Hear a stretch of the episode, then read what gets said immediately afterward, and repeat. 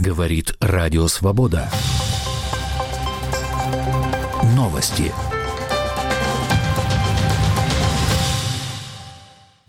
В Москве 14 часов.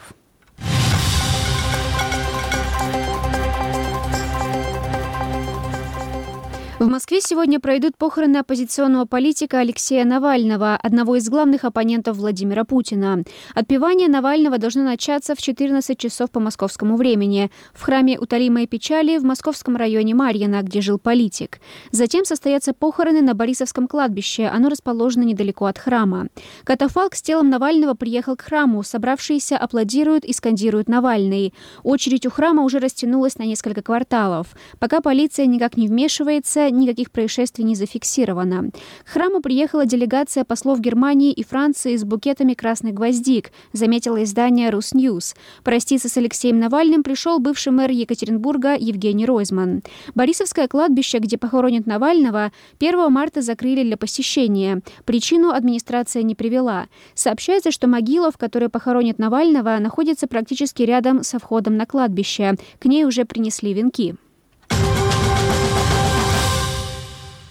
Россия готова передать Украине тела людей, погибших при крушении военно-транспортного самолета Ил-76 в Белгородской области 24 января.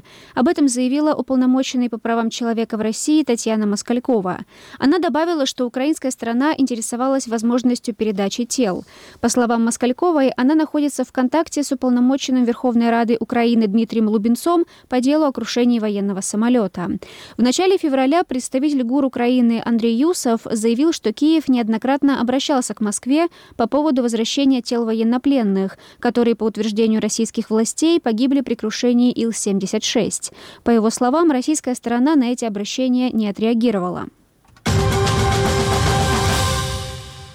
Япония расширила экономические санкции против российских лиц и организаций, причастных к войне в Украине. Под ограничения попали 12 физических и 36 юридических лиц, в том числе Тинькофф Банк, японские активы которого будут заморожены в конце марта. Санкционный список также пополнили концерны Калашников, Алмаз Антей, Уралвагонзавод, Атомфлот, а, а также научно-производственные объединения «Аврора» и «Импульс». Санкции также введены против уполномоченных по правам ребенка в Чечне, Калужской и Ростовской Ростовской областях, а также против сына бывшего губернатора Красноярского края Артема Уса. С ними запрещены финансовые и торговые отношения. В ночь на 1 марта беспилотники атаковали промзону в Дзержинске Нижегородской области, где находится завод имени Свердлова. О звуках взрывов и ярких вспышках в районе промзоны сначала сообщили в местных телеграм-каналах. Позже атаку подтвердили мэр города Иван Носков и Минобороны России. По словам Носкова, жертв и разрушений нет. На месте работают экстренные службы. Евросоюз должен поддержать Украину всем, что необходимо Киеву для победы в войне против России. Об этом говорится в резолюции Европарламента, принятой в четверг. Страны ЕС и НАТО должны ежегодно выделять не менее четверти процента своего ВВП на военную поддержку Украины, считают депутаты Европарламента.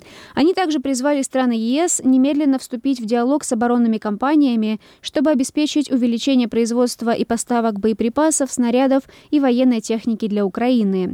В резолюции подчеркивается необходимость создания правового режима, позволяющего конфисковывать замороженные российские активы и использовать их для восстановления Украины. Депутаты также призвали ЕС расширить политику санкций против России и Беларуси.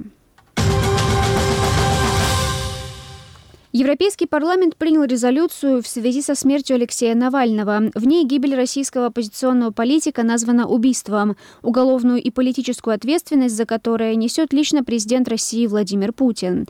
Депутаты потребовали немедленно и без каких-либо условий освободить российских политзаключенных.